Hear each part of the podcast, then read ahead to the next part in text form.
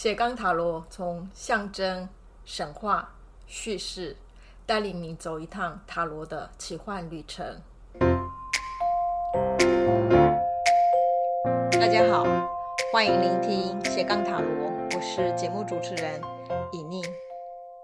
在今天的单元呢，我想要跟大家聊一聊如何学习塔罗牌。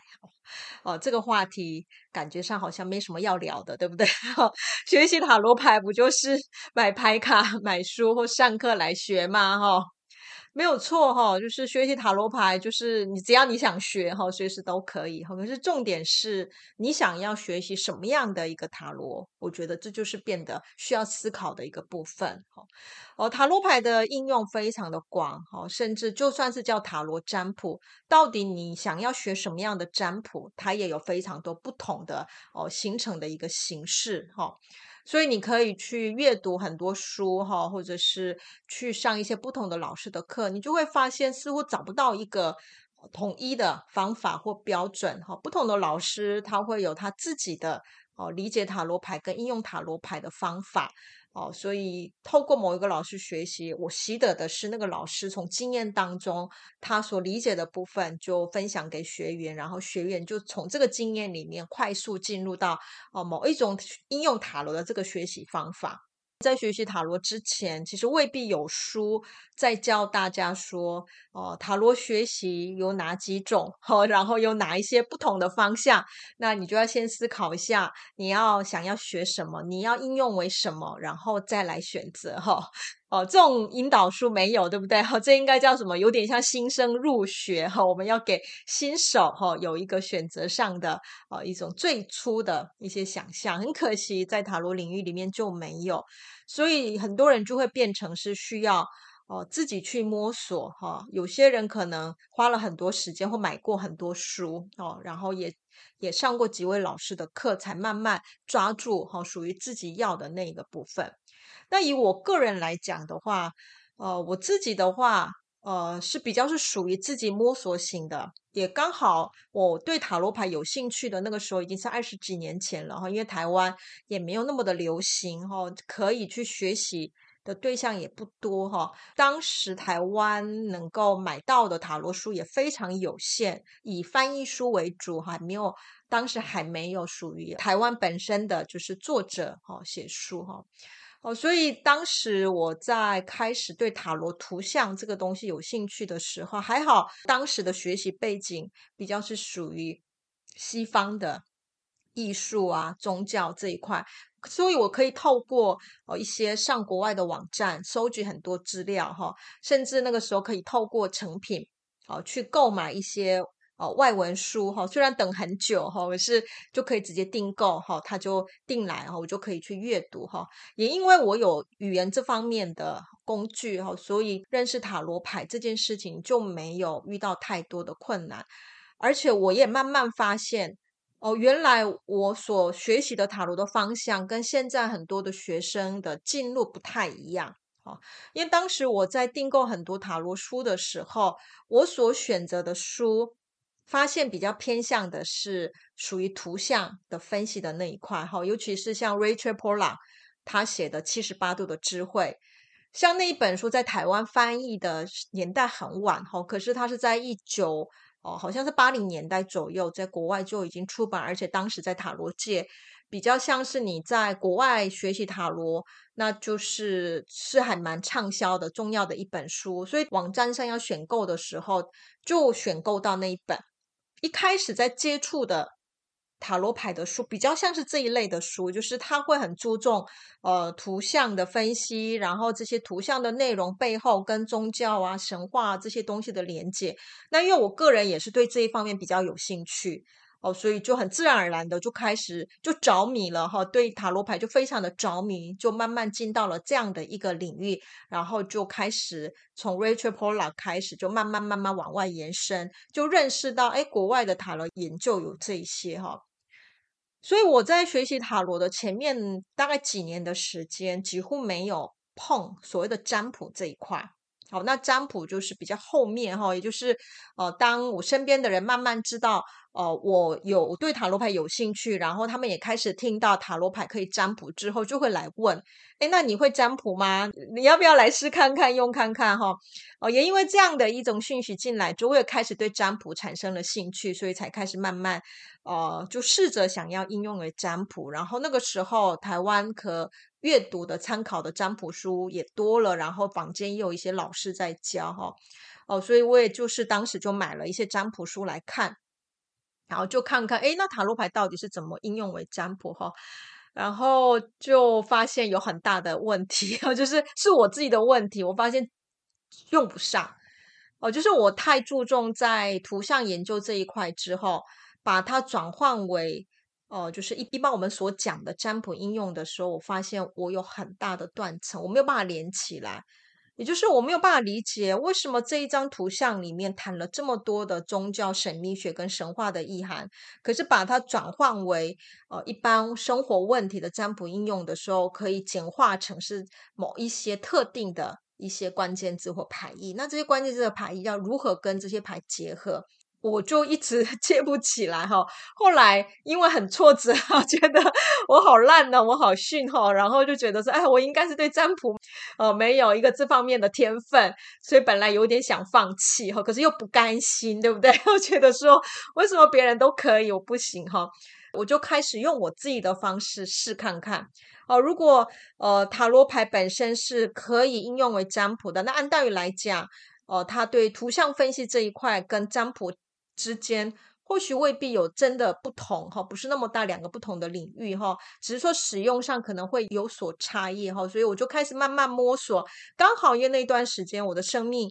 也经历了哈一些挫折，或者是人家说的所谓的人生的谷底哈，那你就知道说哦，人在低潮的时候哦，就是占卜这件事情是很有用的哈，就是不管什么事情都想要问一下哈，因为有一种渴望，对不对？想要赶快走出哈这个低潮跟。黑暗，就某一种力量的东西想要找到，可是未必想要又跟身边的人讨论。虽然可能我们身边的人知道我正在经历一些辛苦的事，林林总总那些东西未必能够好好的跟他人分享哈。所以这个时候刚好，因为我也对塔罗占卜有兴趣，然后我就开始自然而然就每天都在应用在我的生活上，也是为了要解决我自己的。哦，当时遇到的一些呃生命当中的一些问题，然后就很努力的每天每天抽牌解牌做记录，抽牌解牌做记录，然后不管我自己怎么解能不能符合，反正我就想尽办法用我的方式去摸索，找到一个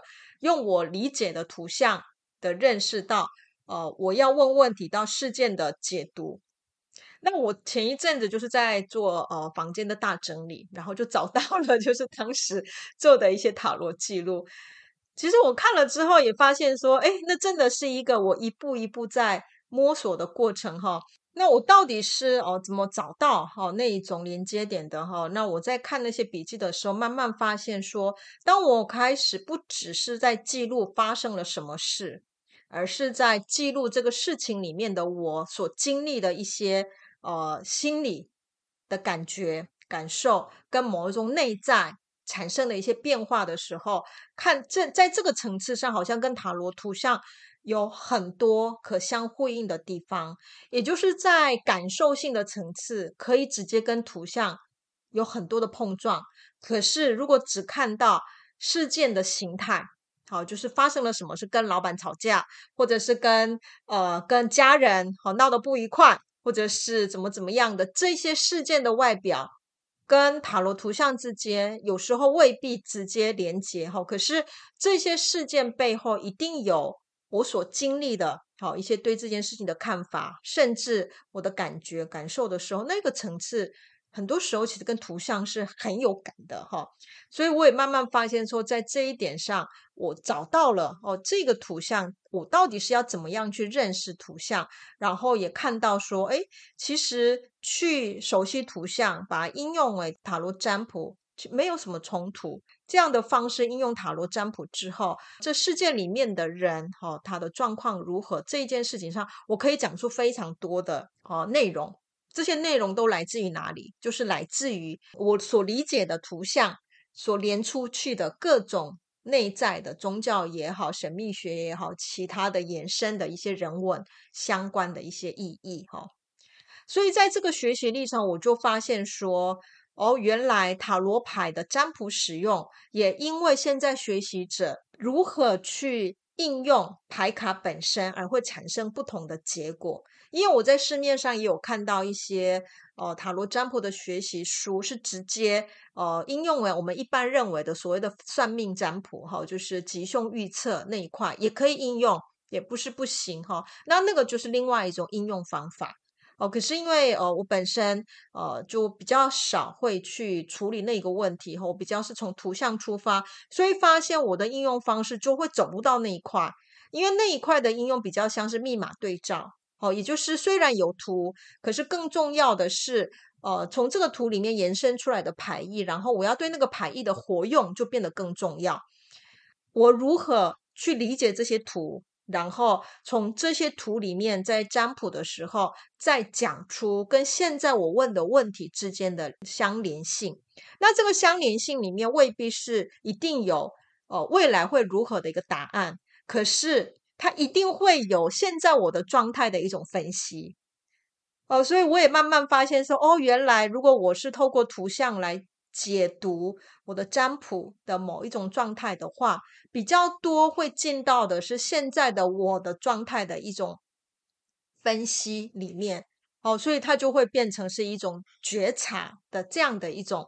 呃，媒介来使用，我也有遇过很多学员跟我讲说，他家里买了好几本书，从来没有把它看完过，就是只有翻到前面几页，后面就没有再继续。那没有再继续的意思就是说，其实那一本书所书写的内容不吸引你，那可能那个不是你想要学习的。一般你读的东西，如果你很有兴趣，很少应该就会放弃搁一边吧，很想要把它读完，读完嘛，哈。所以如果这样的层次的话，你就可以再换一个方向，好，就是先看看你之前阅读的书到底是什么类型的书，然后你在书店在翻阅的时候找看看有没有跟你现在读的书类型不太一样的，然后再试着阅读看看，就要去寻找适合你的哈。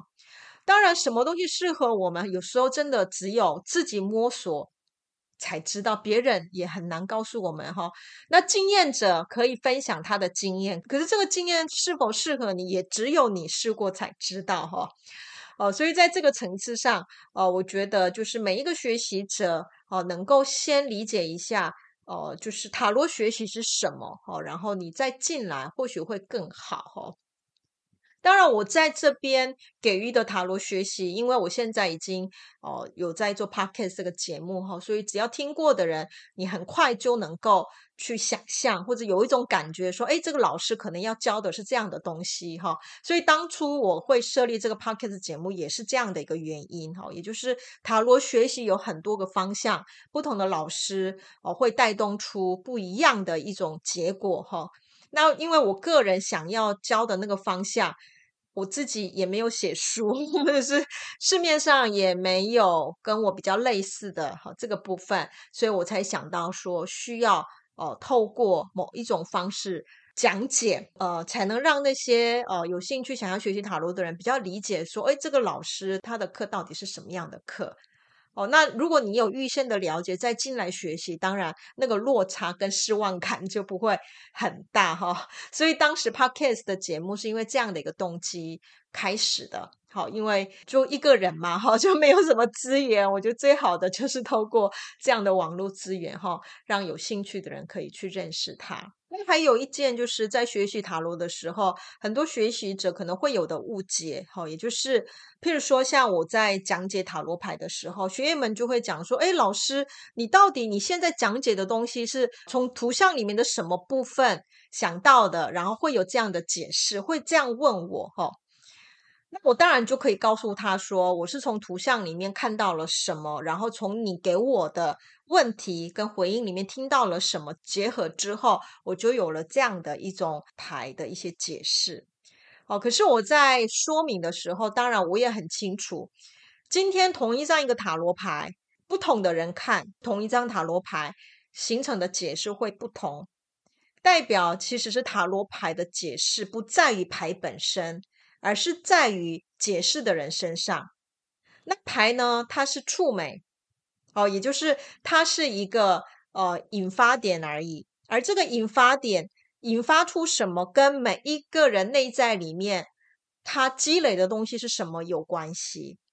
哦，所以像譬如说，我内在里面积累了非常多，我过去所学习的有关宗教啦、哦生死啦、哈，还有就是心灵成长啦，哈这一方面的学习的时候，这个每次观看塔罗牌的时候的那个触媒，就会点出有关这个领域的一些思考。那如果你的思考的方向是另外一个方向，当然它会引发出来的另外一种的一个解释。哦，所以塔罗牌本身没有蕴含那么厚重跟那么的浩瀚的知识。当然，韦特在设计这个牌卡的时候，背后有赋予了一些神秘学的象征。可是，神秘学系统非常的庞大。如果你真的要去理解神秘学，不是透过塔罗牌学习，而是真的要进到神秘学的各个不同领域，要从它的系统化的部分去。理解它之后，你再进到塔罗牌，你才能透过塔罗牌里面的图像，去带出你已经学习的背后的那个神秘学的系统的思考。当然，你现在要把塔罗占卜应用为呃一般的呃，就是我们讲的算命占卜哦、它就是哦简单的可以回应生活上的一些事件的话，哦、我觉得一般你所学习的书里面给予的牌意啊，这些连接多应用多练习，应该就可以了。好，可是如果像我在推广的这样的塔罗牌的应用，它比较多是借由每一次的抽牌，要进入到的是呃自我觉察，还有就是我们的生命成长的这一块的话，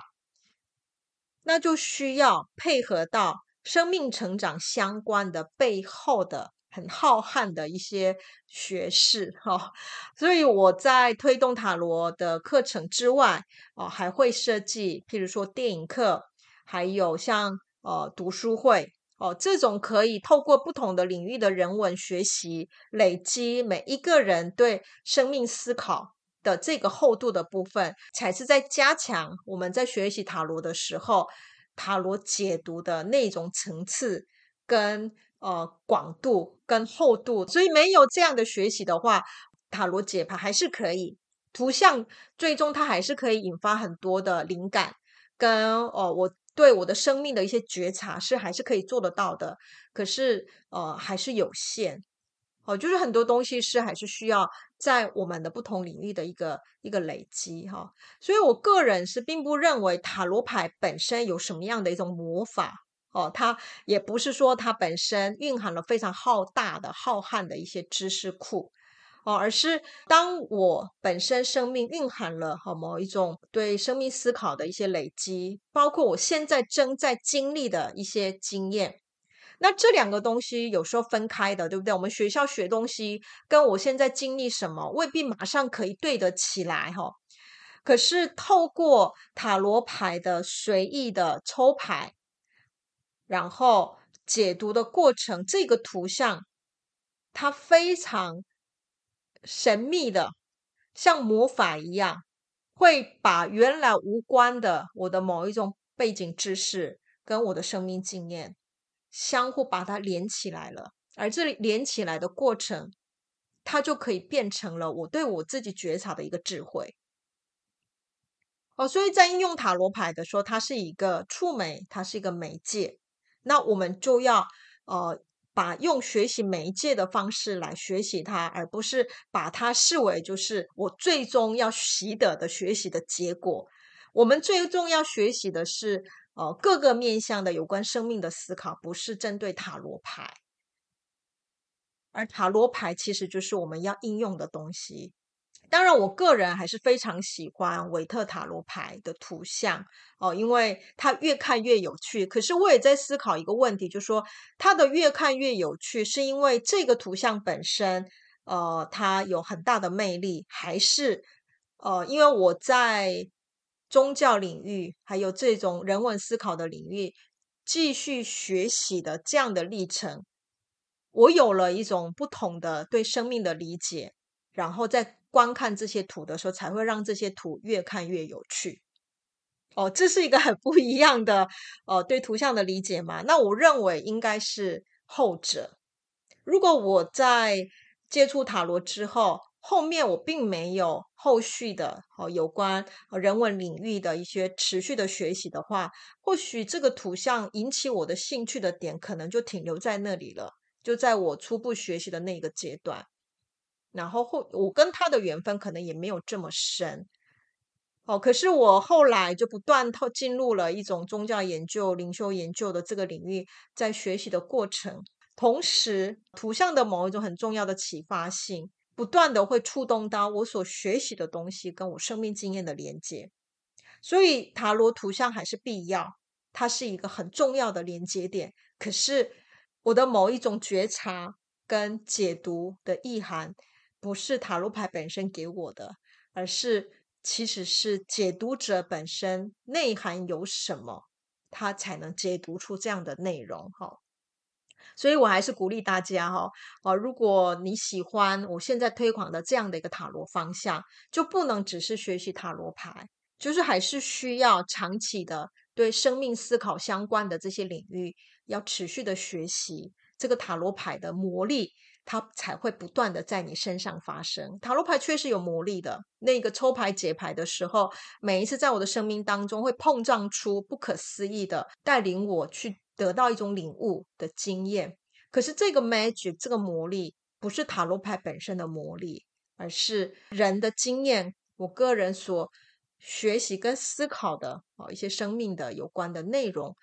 的触发产生的魔力。好，好，所以有关。呃，要如何学习塔罗牌？有这样的一个题目呢？呃，我就大概分享到这一边。哈、哦，有希望呃，就是想要学塔罗，或是已经进入到学习塔罗这个领域，可是还在摸索。哦，到底哦、你想要透过塔罗牌做什么？或者是你想要如何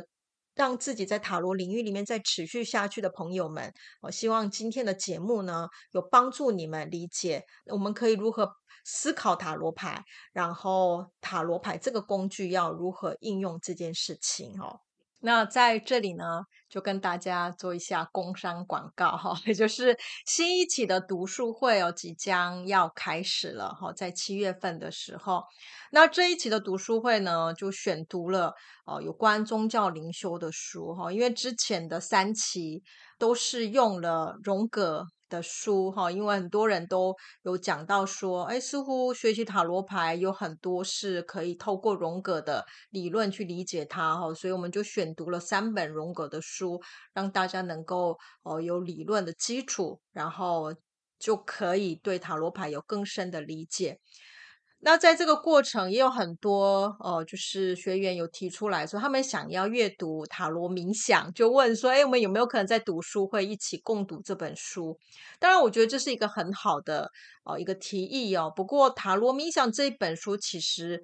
很。艰难，尤其是他那里面谈的内容是属于天主教的灵修系统。如果没有先进到宗教灵修的一些观点的话，我觉得一下子要进到塔罗冥想，会让很多人觉得太陌生了。因为那个使用的语言跟呃思考的一个方向都是不一样的一个领域哈。那所以就是想要让大家先呃对阅读塔罗冥想有一些的准备哈，所以我选了一本。普遍的哈，就是纵观去谈东西方宗教如何看待灵修这件事情的呃一本书来阅读哈。等看过这一本书哦，有稍微进入到了一个相关领域的基础理解之后，然后再进入塔罗冥想，我觉得是比较理想的哈。所以未来当然在我的读书会里面会带领大家读塔罗冥想，可是要先先修班哈，就是先要有这个先修班。的引导，我觉得比较容易进去哈，所以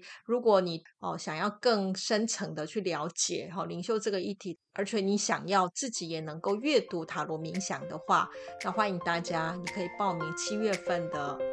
阅读塔罗读书会，我们可以一起来共读与讨论。好，那今天的节目呢就分享到这一边哈，我们就下一次再见喽，谢谢大家，拜拜。